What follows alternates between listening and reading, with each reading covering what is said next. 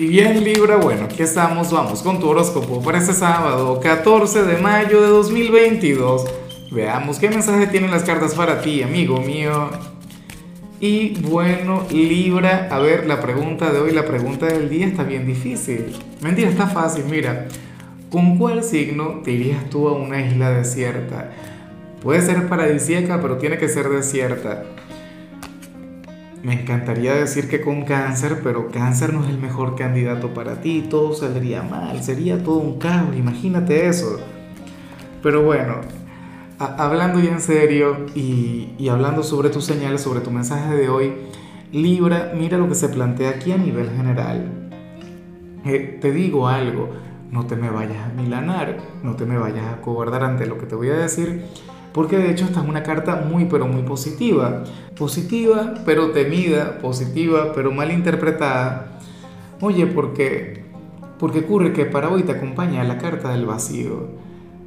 La carta más zen que puede existir en el tarot de Osho. De hecho, que el mismo Osho amaba esta energía, le, le encantaba la carta del vacío y lo manifestaba. Mira Libra, para las cartas tú serías aquel quien habría de sentir una gran incomodidad aquel quien habría de sentir una gran insatisfacción.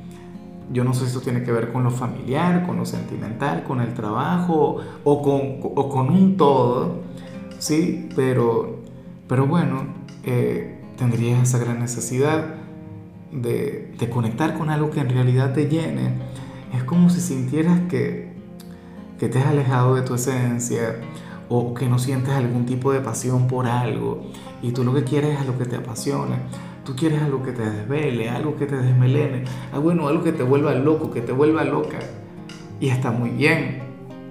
O sea, yo te digo una cosa, y lo decía Ocho también, el, el universo o el todo viene de la nada.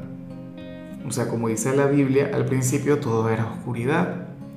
¿Ves? Entonces, yo considero que, que esta sensación, que esta insatisfacción puede ser el impulso puede ser lo que te lleve a conectar con cosas nuevas.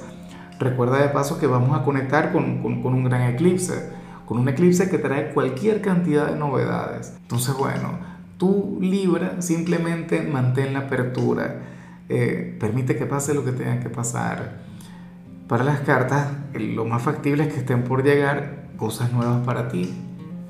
Me estaría por llegar un nuevo universo, o sea, un montón de, de cosas nuevas, pero bueno, primero tienes que pasar por esta etapa, primero tienes que pasar con esta inconformidad, pues, por este malestar.